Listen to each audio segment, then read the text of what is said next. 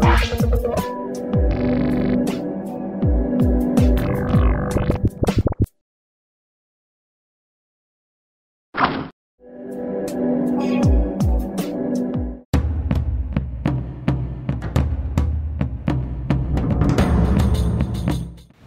现在收看的是《灿烂时光会客室》，我是节目主持人管中祥。《灿烂时光会客室》呢是由公司新闻议题中心、PNN 公民行动影音记录资料库，我们联合制播的网上的视讯的节目哦。我们希望透过人物的专访，来让大家了解到在争议性议题背后所存在的一些制度、文化结构上面的问题哦，让我们不是只有看到社运场合的一些热闹的这种所谓的冲突，更要去了解它背后的门道哦。在前几天，呃，有一群大学教授到了教育部前面去抗议。那这抗议的一个原因，其实是因为呃，我们的政府推出了一个叫做“玉山计划”。玉山计划其实是要某种程度上面是要帮我们大学教授去加薪。加薪的目的有两个，一个是希望能够去延揽国外的人才，因为很多人会觉得说，台湾的大学教授的薪资过低哦。那呃，一方面台湾的人才会跑掉，另外一方面是国外人才就进不来。那但是呢，这个看起来是一个美意的计划，其实也引起了呃非常多的大学教授的反弹哦。台湾社会学会其实也发起了联署，也有很多的大学的老师或者是关心这个议题的朋友也参与了这个联署哦。那今天在节目当中，我们就来跟大家邀请到的是福大社会系的教授戴博芬来跟我们谈这个话题。博芬你好，哎，各位观众朋友大家好，呃，钟祥你好。不过我想先请教你说，这个计划其实简单来看叫玉山计划。嗯，玉山计划事实上它是要透过这个加薪，或者是透过呃这个某种甄选的过程，去选出国内跟国外的五百个大学教授的名额。那一方面是希望国外的这些优秀的人才可以到台湾，另外一方面也希望台湾能够留住人才。嗯，那这个简单是可以分分成这两个部分了。那我想要先请教你的第一个问题是说，呃，这样的一个做法，国外的人才。呃，他会愿意到台湾来吗？就是我们如果按照这一个玉山计划所提出来的这个所谓的加薪的幅度来看的话，嗯、我想呃，从单从薪资来看呢、哦，这个呃薪资对呃有一部分的国外教授应该是有一定的这个吸引力，好、嗯，因为这个已经加到大概全世界最高的新加坡跟香港的水准，哈，大概是多少钱？呃，因为现在如果我们一般教授一。大概是一百五十万，那他再加上五百万，嗯，那最多一次合给三年，嗯，所以大概就是一年可以有六百五十万，六百五十万，大概就是一点七八万的这个呃呃年薪，嗯，那这个对呃国外的很多教授来说，可能他如果休假啦或之类的，他有一个机会，可能不一定来三年，但是这个薪水对他来说是一个呃有吸引力的，嗯，嘿。也也就是说，如果我们是按按照那个预算计划说，它加到五百万之后，加了五百万之后，事实上是跟国外的一些大学的薪资水准，某些国家大学薪资的水准是相符合的。呃，诶，如果说我们从那个全球公立大学，因为这个是以公立大学来做比较的话啊，因为呃，这个全球公立大学来看呢，在这边呃呃的资料是有二十八个国家，那我把。呃，台湾加进来大概二十九个国家。台湾在全球二十九个国家里面，我讲的是公立大学哈，像美国那个私立大学天价，我们就不比哈。台湾大概排名第十八名，啊，当然是属于比较后段的国家。但是，一旦加入了五百呃五百万台币的这个钱之后，台湾会变成所有公立国家除了香港跟新加坡以外，啊、呃，这个薪资最优渥的，远远超过加拿大，大概。加拿大大概呃最最高薪资的公立大学的教授，大概不到呃一万美金，可是我们已经超过一万美金。那从钱的上面，我想毋庸置疑，对某一些人是有吸引力。但是我想很多教授，尤其是国际学者的移动，恐怕考虑的不只是钱。哈，比如说台湾的呃整个高等教育的制度跟文化，其实是阻碍很多国际呃优秀学者来台湾的重要因素。比如说最简单就是语言，嗯嗯，啊，我们说新加坡跟香港跟台湾比起来，相对国际化，对，因为他们使用英语，对，英语也可以通，所以对很多国际学者来说，英语是一个呃所谓国际语言，所以他们进到香港跟新加坡，呃，比进到台湾来说没有阻碍，好。但是除了语言之外，我觉得更严重可能是一些制度性的呃所谓阻碍因素，像什么？啊？比如说台呃台湾有很复杂的报账制度，对。哦，所以那些国国际学者，我相信应该没有人会报台湾的台湾的学者未必有能力去处理面对这个报账制度。对，那那个报账制度绑得非常死哈，嗯、所以一不小心可能就因为违反报账制度被关啊。我们也看到之前台湾有很多教授面临这个困境啊、哦，就是因为会计制度使用的不合理啊、哦。那另外台湾还有一些其他像伦研究伦理审查，嗯。研究伦理审查，我想应该也很多国外的教授，不只是台湾的教授玩不过啦。啊、嗯，就是国外教授。其实我自己研究伦理审查，我也是玩不过，因为呃，在很多的制度上面或这个行程流程上面，是让大家内容上面都会让大家觉得是非常荒谬的一些事情，匪夷所思，对而且还要缴巨额的钱，像在医院里面还要缴六万块啊的这个审查费，所以像这种零零总总的制度，我想应过应该很多国际优秀学者会觉得，哈，这是什么东西？那。这个是所谓的制度阻碍因素，那同时我也必须要说所谓的制度强化因素啊。对岸就是中国怎么样在挖我们的年轻学者，包括要给对方安家费，对啊，那包括呃如果有小孩小朋友的话，我们不能想象我们找一个学者来啊，他的家人都不理他啊，通常都会有家人小孩这样。那像对岸的话，小孩子两岁到呃小学教育都是不用钱的，那住房金。津贴或者住房的安排，呃，台湾有时候也会有啦，哈，但是有时候也不一定都提供，啊。那此外呢，还有一些呃，更更能够支持的，包含对岸提供配偶，就是太太工作，啊，特别也是在学界的话，就是夫妻一起来一起来访问，而不是单纯只挖先生一位而已，啊，其中一位，啊。那像这种配套措施，我觉得都是吸引国际人才很重要的的呃。因素，那目前玉山计划其实完全不考虑这个哈，我们只要给他钱，他全部都可以解决。我想这个应该不是钱的问题，这是一种制度性的问题。所以简单来讲说，也许在钱的部分，它可能是可以跟国际的一些，包括刚刚谈到加拿大，呃，是可以。呃，这个所谓的一个差不多，甚至超越了很多的国家。可是有两个问题，第一个是在我们的学术的环境，它是不是够自由，它是不是够便利，它会不会绑手绑脚？这个问题可能是来自于来了之后，假设这个学术环境是自由的，呃，不会绑手绑脚。那但是在实际上面的一种生活上面的支持是不是足够的？对，这个是一个很，他他可能不会来的一个很重要的原因吗？对，我想这些都是阻碍国际优秀学者来台湾的因素。那其实也是同时是阻碍台湾的学者做研究的因素。嗯，没错。因为我们在台湾大概都知道，我们都被这整套制度绑得死死的，管束得死死的。那以至于你把大多数创新创意。做研究的这些能量去应付在填表格，然后那些 paperwork 上面，所以很多教授都很痛苦，因为觉得这些行政太复杂，复杂到其实自己都不能应付哦。所以我觉得，我想阻碍教授做研究，不管是国内外的因素，都是制度因素。如果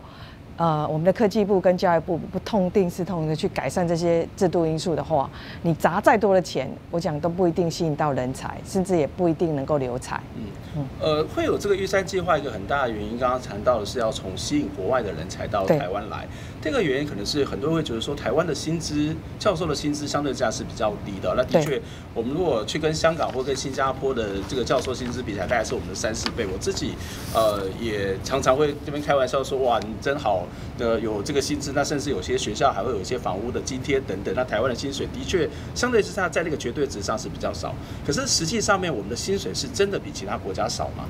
我想刚刚的这个国际的这个教员比较，我刚刚说的台湾大概第十八名嘛啊。大概落后于日本，嗯，哈，那其他前面还有一些大概都是欧洲国家，哈。那如果我们跟日本比较，因为日本是我们非常熟悉的地方。那前几天，呃，一个朋友从北海道大学，哈，他在北海道教书，他说扣一扣他的呃月薪啊，哈，大概是二十七万呃日币。那是很低的啊，六十七万大概就八九万台币。嗯、我想说八九万台币，我想很多观众朋友都去过日本吧？嗯、日本的这消费水准跟台湾比起来是起码是台湾的两倍吧？台币也差不多台湾的副教授到教授的一半的薪资。对，也是差不多这样子而已啊。可是你要考虑，对，你要考虑说日本的生活水平哦、呃，出去搭个公车可能一百多块台币。嗯、那所以呃，如果跟日本比起来，其实台湾的这个所就是我们现在的教授的薪资，最高薪的教授的薪资跟日本大概只差差不多五百块美金，嗯，大概一万多块，嗯，台币一个月月薪，好，那是不是低薪呢？我想这当中有一个呃盲点，就是说我们现在在比较香港跟新加坡、比较日本、比较加拿大的时候，都是用薪资名目薪资的绝对值来计算，啊，就是说啊，我们现在只有这个教授的薪资只有呃，比如说年薪呐，哈，我们换算年薪，哎，一百五十万左右，所以我们很低，可是。在台湾赚一百五十万，跟在日本赚一百五十万，我想是完全不一样。所以通常也是必须要考虑可支配所得、物价水准等等。啊，当然还要加上那些福利措施。像中国一般的薪资都很低，可是问题是他们的项目很多，嗯所以呢，去到处演讲做项目，得到的薪资都比本薪还要高。嘿。嗯，所以在这样的一个状况底下，其实如果我们不去看那个绝对的值，然后去看那个生活水平或者可支配薪资来讲，其实台湾的教授薪资跟其他国家的比起来，其实并不算低的。对，并不算低。但是问题在什么？问题其实在于说，我们的呃这几年因为教授薪资一直喊很低，所以我们开始执行了弹性薪资。那我这边可以让大家看一下我们弹性薪资，这是一百零三学年度的弹性薪资哈。那弹性薪资其实就是。大概用于呃教育部跟科技部都有啊，大概就是提升教授的薪资。那我们先看教育部这里，这个里面有个弹性薪资，让我非常压抑哈。就是说月薪最高的教授哈，弹性薪资领可以领的话有一千九百，诶一千九百六十三名。那这一千九百六十三名当中，最高最高的等级就是可以领到月薪四十八万。好，那四十八万我们台湾月薪四十八万是他。呃的，包括研究的经费跟他的对对对对，加起来是四十八万一个月。那台湾教授一般的薪资都是算十三点五，嗯，啊，因为我们有六个月嘛，嘿，不是算不是下十二个月，那这样乘起来就是四十八万乘以十三点五，观众朋友算一算，大概就六百四十八万。那不是跟现在的那个要做的玉山计划是差不多的吗？差两万块。所以我就很好奇，因为我自己也在学界，台湾早就有玉山学者啦，因为零四六百四十八万，但是我们一直都不知道谁是玉山学者，有多少人是玉山学者，所以看起来玉山计划是一个好像是一个新的东西，可是实际上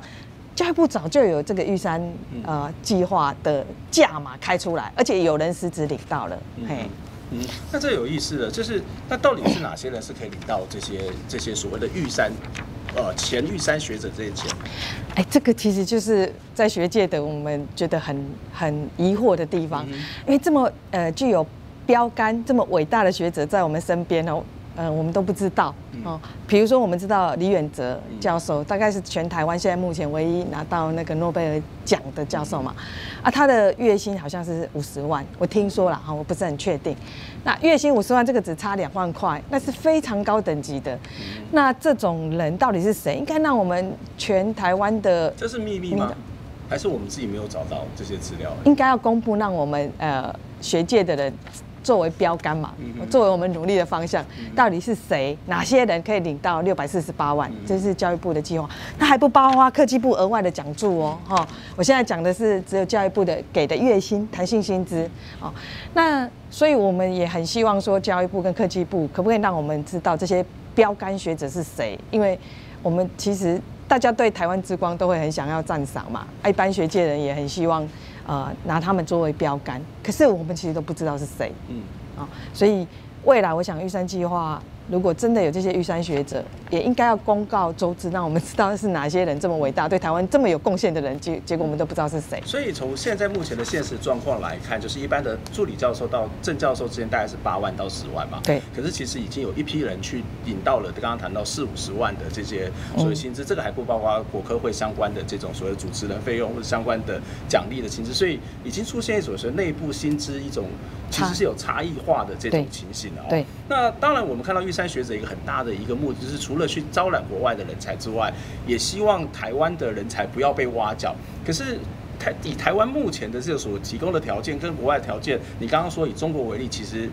很难不被挖角，对。但是还有另外一个原因是说，有很多的人，他其实在国内大学毕业了，在国外大学毕业都拿到了博士，他根本就进不到台湾来。但是不是也发现了发生了一个更严重的问题，就是呃，这个人才流动出现了问题。而实际上，如果你要拿这些钱去希望留住人才，别然后别人可以达到更大的条件，人家还是有可能会走。对。那这个计划是不是真的没有办法去实施？我们先休息一下，我们再来讨论这个话题。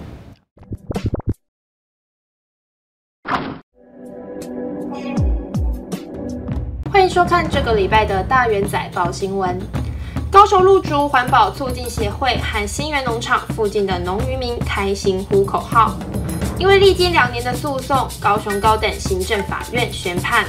撤销高雄市府通过镇南开发案环评的审查结论。审理法官认为，镇南公司检送给环评委员会的环境影响说明书中，对于酸洗制成的废水所产生的氯盐，在处理前后的排放量以及浓度数值，是正南公司自己的认定，并没有更客观的资料来佐证，认定正南公司提供的是错误的事实和不客观的资讯，导致环评委员做出错误判断。对于环评案遭到撤销，高雄市环保局表示遗憾，等到收到判决书后再讨论处理事宜以及是否再上诉。为了避免医师过劳，先前卫福部承诺将在一百零八年九月要让受雇医师纳入劳基法，规范医师每周工时八十小时，而且每次勤务连同延长工时不得超过二十八小时。但是劳动部认为这样的工时还是太长。不过卫福部却说，往往医师对于病人是责任制的。如果依照劳动部所说，一次连续工作最多只能十二小时，将重创民众就医权益，所以需要有更大的弹性。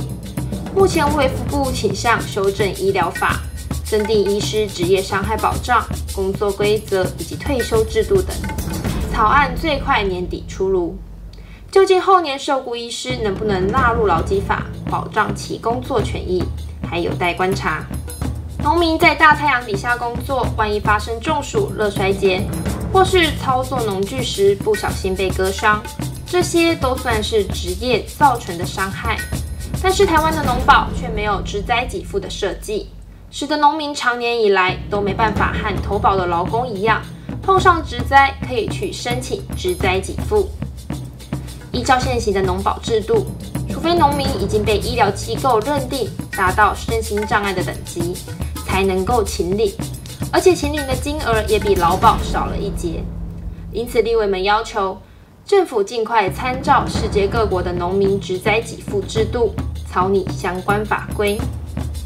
对此，农委会回应，该从农保去修正，还是纳入劳工职灾给付的相关法定适用，会再研究。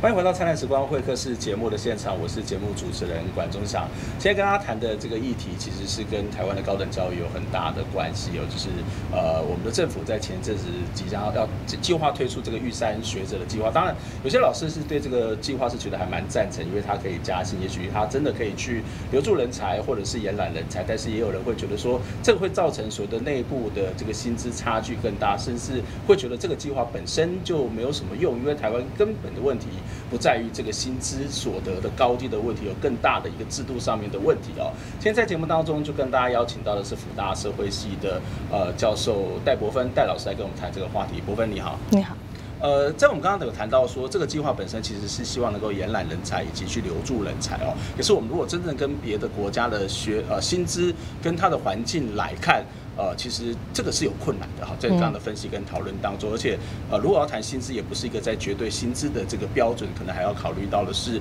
整体的其他的整个环境哦。不过我觉得台湾一个更大的问题就是所谓的人才，因为这一次的主要的补助的奖励的其实是属于教授，那有人就会觉得说啊，你们这些副教授、这个助理教授是不是眼红啊，然后跳出来反对啊？那或者是觉得有些时候拿不到这个玉山薪，这个所谓的玉山学者也跳出来反对，可是现实上未必是如此，因为大家关切的是。整个结构上面制度性的更大的问题哦，而且其实有很多人提出来一个很大的部分，就是好，那你真的加薪，然后这些人其实也不见得会走。那或者是他会继续留下来，可是更大的问题是说，有很多的这个更年轻的学者或者助理教授刚刚毕业的人，他可能在升等上面就遇到很大的困难。虽然我们的教育部部长说，呃，以后你们升等的时候也是一样，一样有机会去领到这个第三学者的这个奖金，可是在现实上是很困难。更大的困难是，很多人他根本就没有办法到台湾的学校教书。你怎么去看这样的一个现象？对，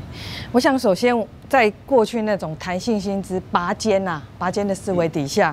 呃，其实。整个预算计划就是这种拔尖政策底下的延伸，而且加强版这样。那我们可以看到也是一样哈，这个是一个过去的数字哦。我们希望说，呃。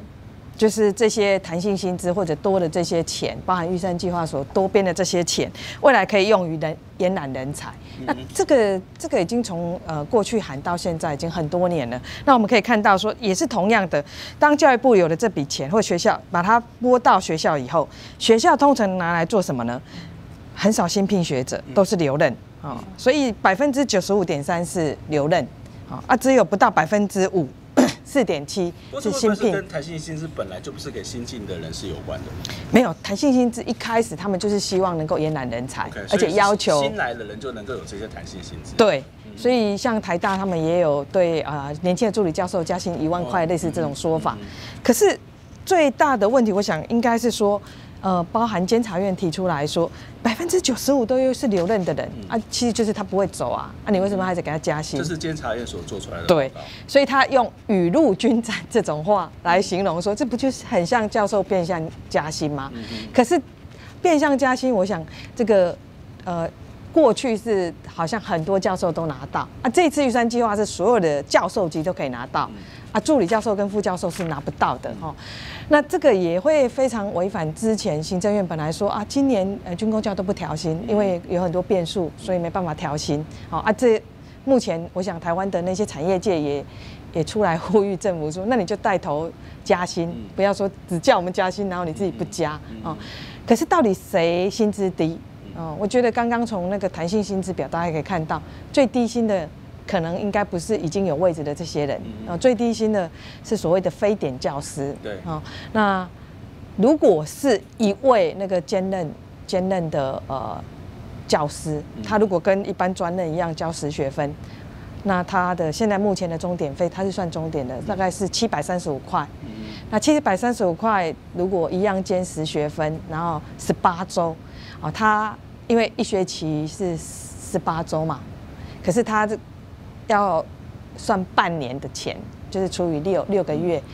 这样除下来他只拿到二十二 K，真的非常的凄惨。同样的劳动，可是他只拿到二十二 K，那再加上劳健保这些都要自付。那之前淡江跟世新都有爆发说啊，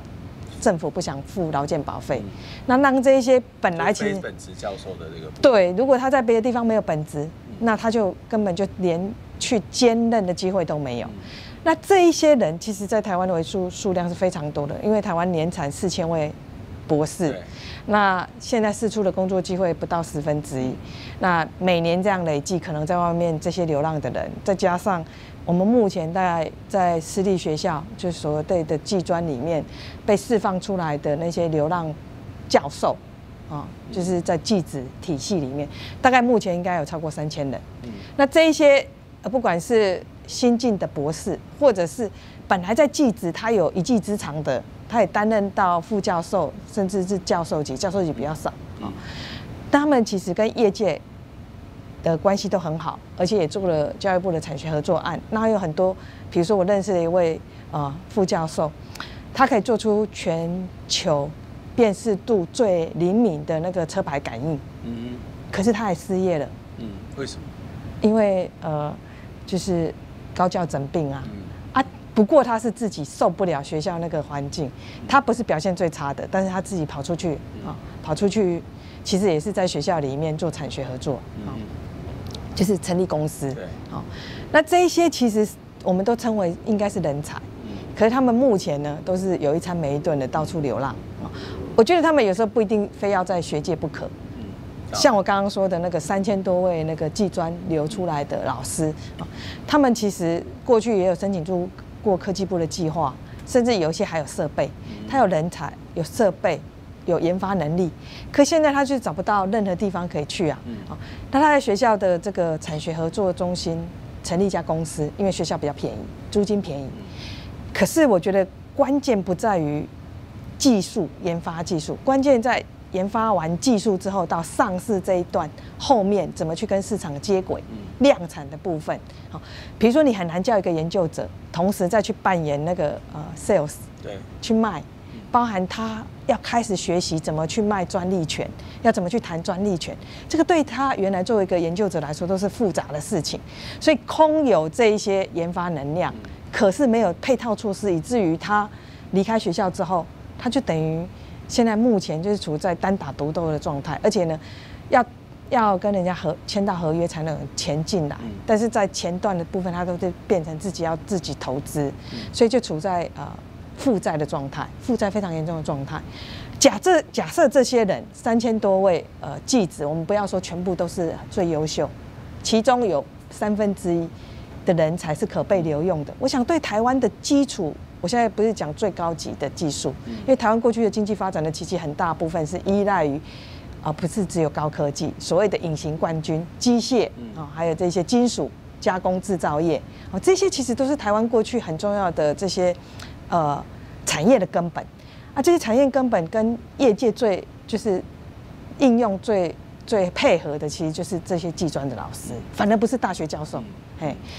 所以其实在，在呃，这我们可以看到有一部分是因为这个环境很差，他就离开了。可是有些人。留在这里面，其实际上他也不见得是比较好。例如说，有很多，特别是很多的技职大学的教授，或者是普通大学的所谓的排名比较厚的这些学校，国立大学也会出现这种情形。其实老师们，特别是数理教授或者是呃副教授，他们研究能量可能是最强。对。但是他们其实要负担的是这个招生跟招商的工作。对。那而且有些学校会把这个招商跟招生的结果作为他升等的一些条件。在这种环境之下，这些助理教授或是副教授怎么可能有机会能够去升到这个所谓的？正教授，正教授，然后去享用这个所谓的玉山学者的这个经费，那因为会不会变成是一种本末倒置？因为最需要鼓励的反而是这一群人。对，我想整个玉山计划有一个很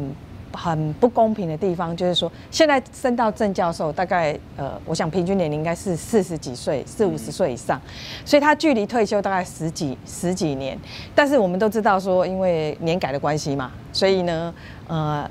所得未来所得替代率会从百分之七十五分十年降到百分之六十，每年砍一点五哈。那这些教授等于十年后退休，假设啊哈，现在是五十五岁的教授，他十年后退休，他可能就是慢慢逐步会被递减，减减到百分之六七十五到六十，大概会减整个退抚的十分之一的钱。可是如果现在是助理诶、欸、助理教授跟副教授，他未来就是百分之六十开始，就等于是年改最。最大的受害者其实是年轻的助理教授跟副教授，而不是教授。可是教授现在目前就可以透过这些玉山计划弹性加薪啊，比如说玉山计划是很可观的数字，那个大概十年的损失，一年就可以连本带利的讨回来。对这些资深的教授来说，如果他拿到玉山学者的话，他在年改所有的损失就是都可以得到补偿。可是对年改当中被改最多的就是年轻的学者，他未来一定领领最少，哦，不管是他什么时候升教授，他们一定是被改革领最少的，他却没有任何的机会在一个公平竞争，我想的是公平竞争哦，好，不是按照年功序的这种方式，你待越久，你越资深，你就越优秀的方式来来取得，呃，因为你的研究成果好，因为你对社会有贡献而取得呃相对的。优秀的奖励，但这也有人会质疑说，这是不是蔡英文政府要去补偿这个年改？呃，很多社会，特别是大学里面的反弹所用的这种所谓的弹性薪资或是玉山学者计划，想要去塞住这样的一种所谓的反弹？哎，实际状况我并不是很清楚，但是我听到某位呃大学的这个呃校长，嗯，就是说，其实呃大学教授被呃年金改革之后，都属于所谓非常。士气低迷的状态，那这时候提提出玉山计划，对他们来说是一个提振士气非常重要的做法。那所谓提升士气，当然就是说，呃，我们知道教授大概最高会被减到百分之三十六，就是，哎，退休的福利。那现在就是帮他补偿回来。我想，呃，如果按照那个呃大学校长的说法，我是觉得似乎是有这样的意味在里面。好。啊，当然，但是他也不见得是每个人都可以拿到。对，问题就是说，我刚刚说的，被减最最少的，我最少的就是现在快要退休的这一些人被减最少，嗯，但是问题是，给他的补偿最多，但是被被未来可能被减最多的，他相对就没拿到任何补偿。啊，当然他熬了二十年，他可能升教授没有问题啊。可是问题是他在年金改革他是最大的受害者，而且在所有的资源使用上面他是没有办法公平取得的。嗯嗯。不过即使是这样子的话，恐怕我们也到目前还没有办法真正的定论了。那对，而且这样的一个补偿措施，假设是真的，也未必是对学术界是一件好事。对。那最后我想要请教一个问题，就是说我们做一个假设，我们今天把这个玉山学者的钱。然后呢，把它拿去聘任这个所谓的新的助理教授或是副教授，然后去改善这个生师比，因为台湾的生师比是应该是全世界数一数二高的，这对学生是很不公平的一件事情。那老师的劳动条件会受到很大的影响。如果我们把这个钱去挪移，这个会是一个相对比较好的方法嘛？就是让台湾的这个所谓的学生，他可以有比较好的生师比，老师们也不需要这么大的工作的这个量，然后他可以比较多的时间花在学生或者在研究上面。嗯，我想这个。部分就是 OECD 国家的那个生师比的一个比较哈，在同样我们可以看到说，生师比的意思就是说，一个老师要教多少学生，老师跟学生的比例哈。那生师比越高，就是一个老师要教的学生越多。那这是一个一般用来衡量高教品质很重要的一个指标。那我们可以看到，全台湾。的这个生师比是二十一点七，那 OECD 十六个国家的平均是多少呢？十五点六。这个二十一点七应该是没有包括陆生这些，其实都没有，都没有。对，那而且他好像也把教官是放在老师的对，还有一些呃助教什么之类的放进来。那我刚刚说台湾是二十一点七，那比对岸大陆呢？大陆只有十十七点三，嗯，就是比中国还要糟糕，嗯，哦，这个是很难想象。我假假设我们要发展世界一流大学，结果我们每个老师要教的学生人数却是这么多，哦，那这个生死比高就表示教学品质差。那所以我们反过来来说，哈，其实刚刚在提到说。怎么样让高教品质可以提升？如果说我们让那些年轻有有潜力的学者，因为找不到工作而流跑到呃对岸去，或跑到其他国家去，而不把他们回聘回来，那这样其实对我们整个高教品质是负面的。如果说我们的玉山学者，我们现在一千人受惠的玉山学者，可以拿来。聘任我们的这些年轻有潜力的老师的话，是诶一千位玉山学者大概可以就是三十亿，一年三十亿，可以聘三千位的助理教授，然后聘如果是三年的玉山学者的钱是可以聘三百位学者，而且是专任。我刚刚讲。那个是兼任，